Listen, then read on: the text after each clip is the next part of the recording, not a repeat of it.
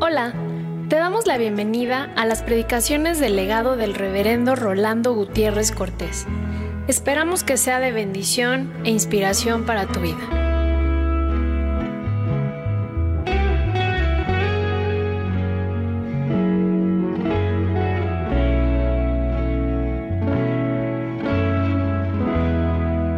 Vamos a tener la palabra del Señor con que en esta ocasión estamos celebrando la resurrección de Jesús. En Lucas 23 del 50 al 56, leámoslo allí, el testimonio de un médico. Había un varón llamado José de Arimatea, ciudad de Judea, el cual era miembro del concilio, varón bueno y justo. Este, que también esperaba el reino de Dios y no había consentido en el acuerdo ni en los hechos de ellos, fue a Pilato y pidió el cuerpo de Jesús y quitándolo, lo envolvió en una sábana y lo puso en un sepulcro abierto en una peña, en el cual aún no se había puesto a nadie. Era día de la preparación y estaba para comenzar el día de reposo. Y las mujeres que habían venido con él desde Galilea siguieron también y vieron el sepulcro. ¿Y cómo fue puesto su cuerpo? Y vueltas prepararon especias aromáticas y ungüentos y descansaron el día de reposo conforme al mandamiento. Probablemente de las eh, emociones que más conmueven en la vida es el de la amistad. Y me parece que cuando nos encontramos ante la sepultura de Jesús,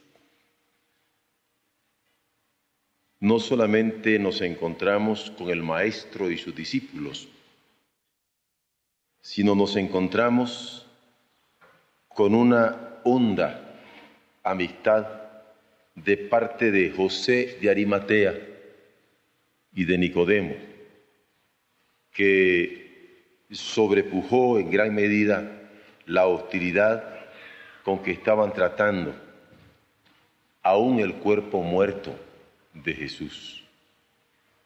Y cuando estamos considerando que creemos que Cristo no solamente fue crucificado y muerto, sino también sepultado, al llegar a la parte de la sepultura pocas veces considerado, existen estos elementos de amistad tierna de parte de José de Arimatea y de Nicodemo.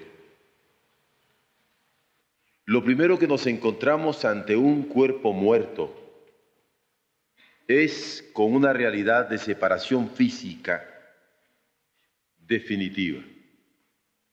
Y cuando es de un ser amado, aquel cuerpo muerto, y nos enfrentamos a la inevitable sepultura que hemos de darle a ese cuerpo, el dolor de esta separación física muchas veces se manifiesta como un nudo en la garganta, como una opresión en el pecho y llega hasta provocar desmayos en algunas personas ante lo inexplicable. De hecho, cuando estamos ante un cuerpo muerto, nos encontramos ante alguien que está dejando la vida que hasta ahora habíamos compartido con ella, con relaciones inolvidables muchas veces, inefables otras en donde no podríamos explicar todo el bien que nos hizo aquella relación. Y allí está, su cuerpo ya callado, ya inerme, inerte, ya muerto. De hecho, no son en vano las lágrimas con que podemos empapar el cuerpo muerto de una persona amada, y no en vano tampoco es la opresión íntima que sentimos en nuestros pechos.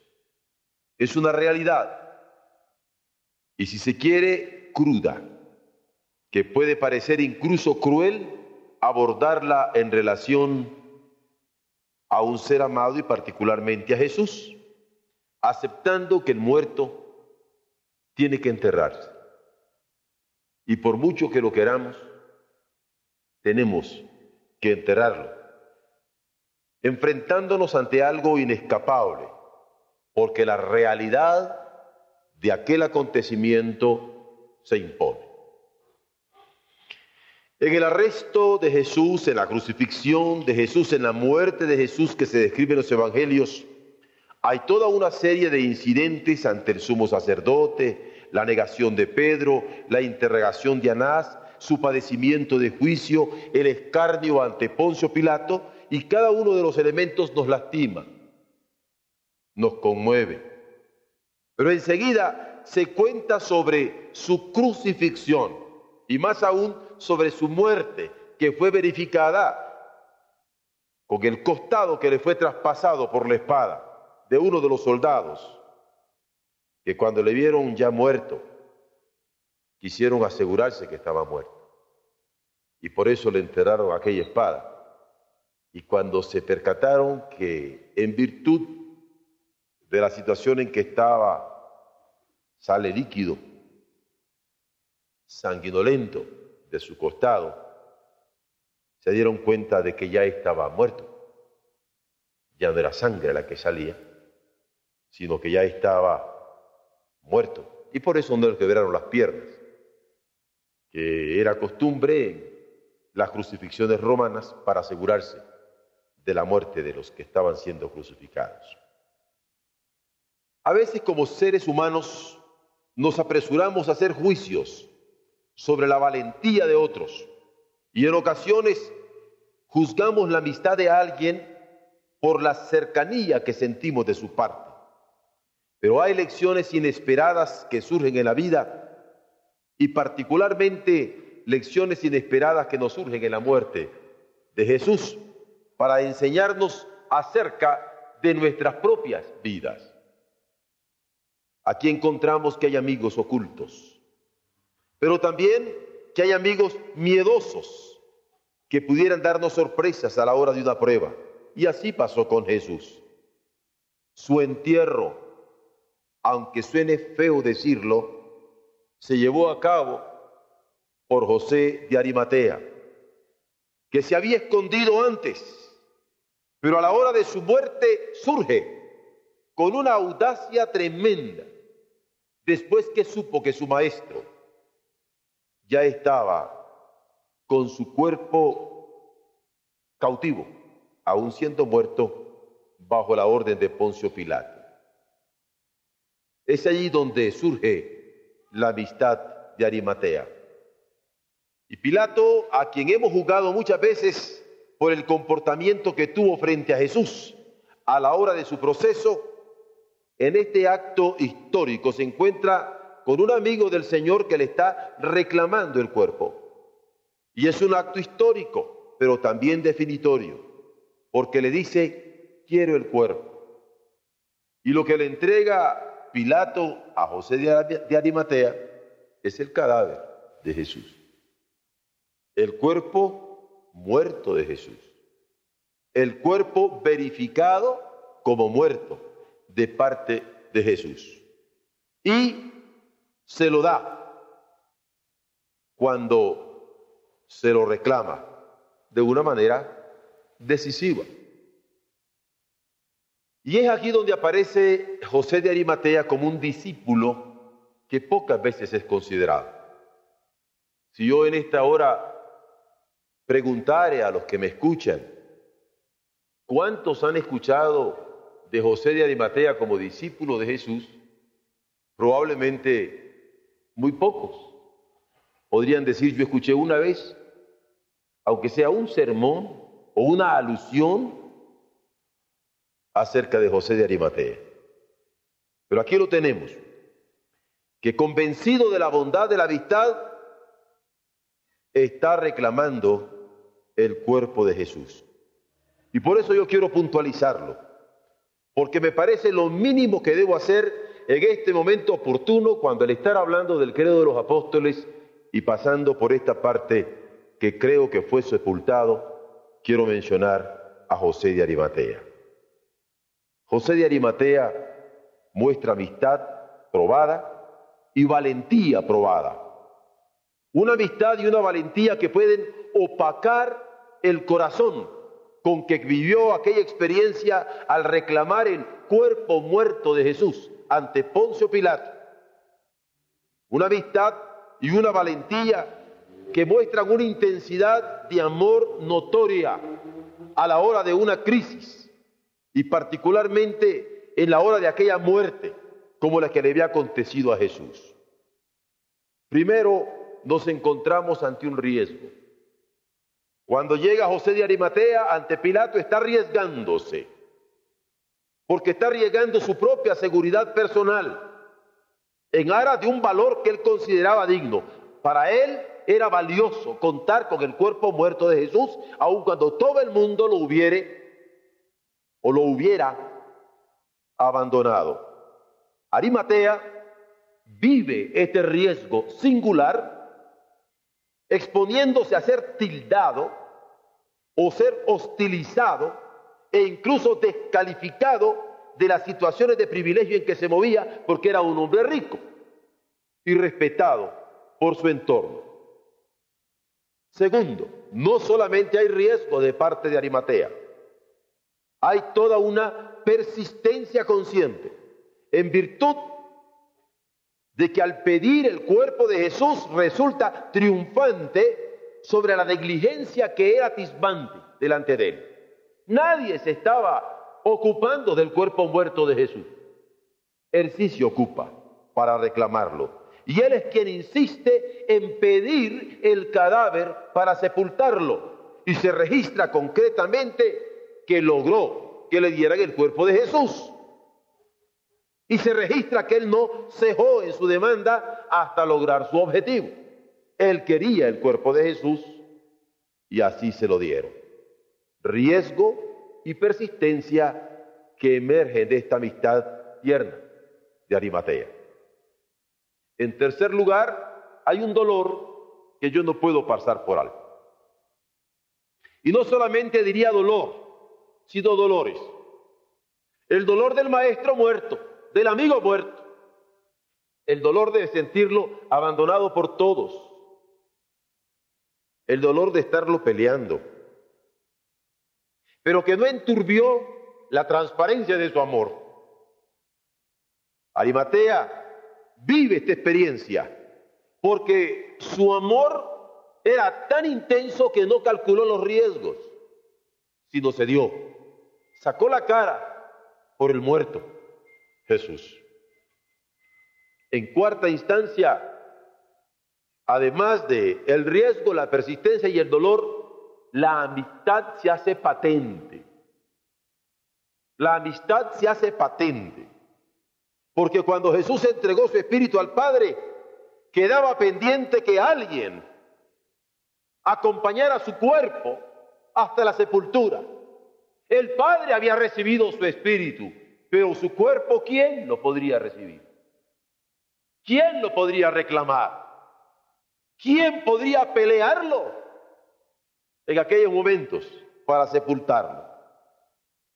Todos tenemos experiencias que cuando hay muertes, hay doblar de campanas que anuncian el dolor que puede estar en un pueblo en un momento determinado.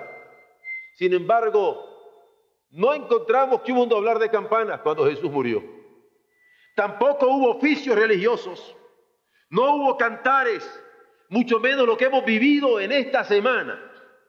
Nosotros en México, con la muerte de un artista muy amado de nuestro país, en donde cientos de miles de personas se manifestaron durante días por ello. En el caso de Jesús no fue así.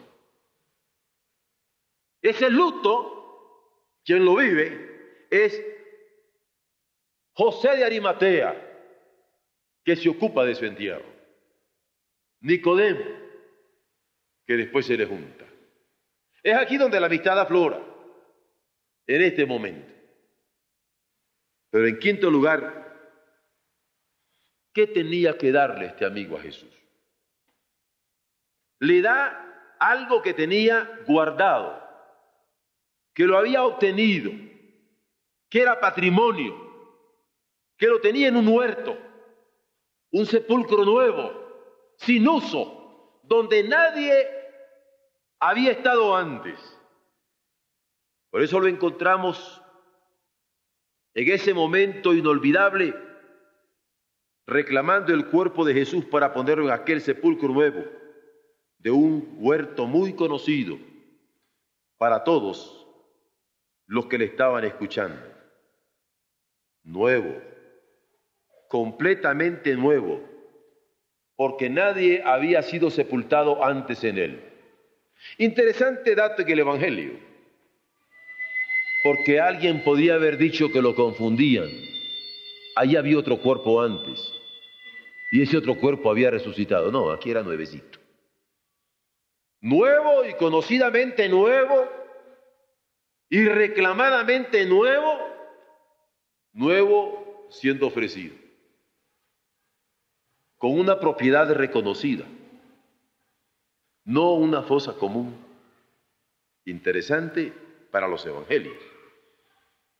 Porque cuando dan el dato de Arimatea, lo que exponen es el corazón de amigo y el sepulcro nuevo y el entrañable recuerdo de sus discípulas que ellas van a honrar a Jesús con sus elementos aromáticos que son tan claves para la visita que ellas van a pagar al Señor en aquella perseverancia sobre su amigo tan singular.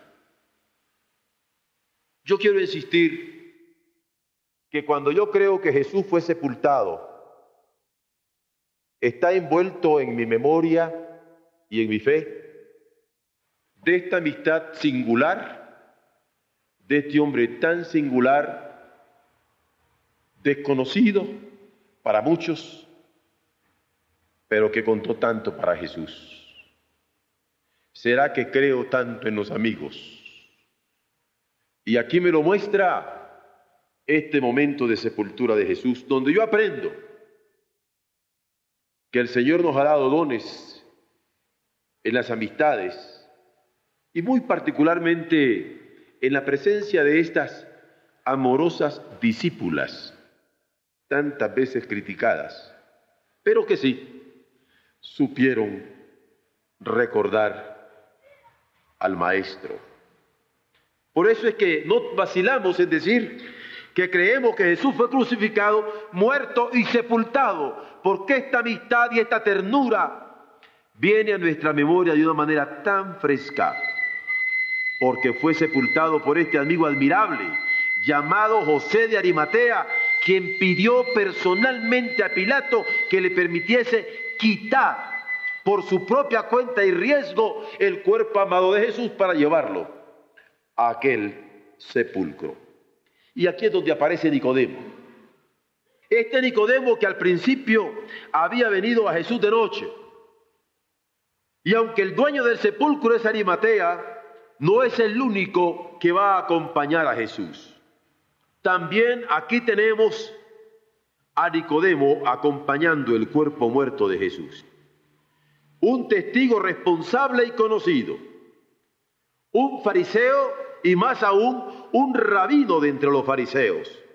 Es más, un discípulo conocido por sus mismos discípulos como alguien que había llegado de noche hasta él, un discípulo tan amado como Juan dándonos este testimonio acerca de quienes siguieron a Jesús de una manera críptica oculta. Y los tenemos a ambos atendiendo aquel cuerpo muerto, sabiendo, como lo atestiguan los salmos y la carta a los hebreos, que Dios nos ha dado el cuerpo para hacer su voluntad. Es una lección que se desprende de esta sepultura de Jesús, porque hay gran importancia en el cuerpo. Porque este cuerpo, para hacer la voluntad de Dios también en el caso nuestro, llamado templo del Espíritu Santo, importa. Y así lo muestra el rabino Nicodemo, quien se había convertido en escucha del Maestro. Se había tornado en un discípulo de quien se dice que vino primeramente a Jesús de noche, pero ahora, en aquella hora de el cuerpo muerto, se aparece con una ofrenda muy especial, mostrando el aprecio y estima que tenía por el Maestro. Es así que la escritura registra, tomaron pues el cuerpo de Jesús y lo envolvieron en lienzos.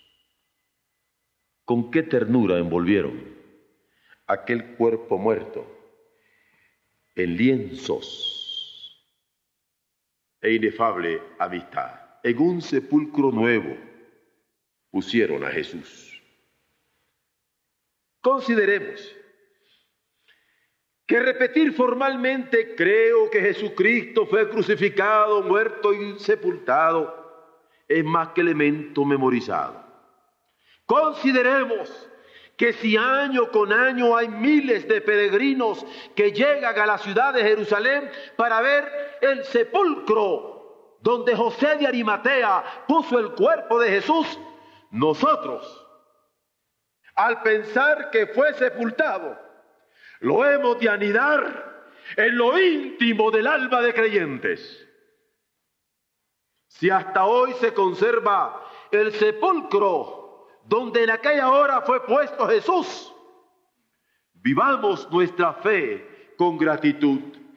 Consideremos que si nadie había sido sepultado antes de él en aquel sepulcro nuevo, nosotros lo menos que podemos hacer es sepultarnos juntamente con Él en su muerte por el bautismo, para surgir a vida nueva de creyentes.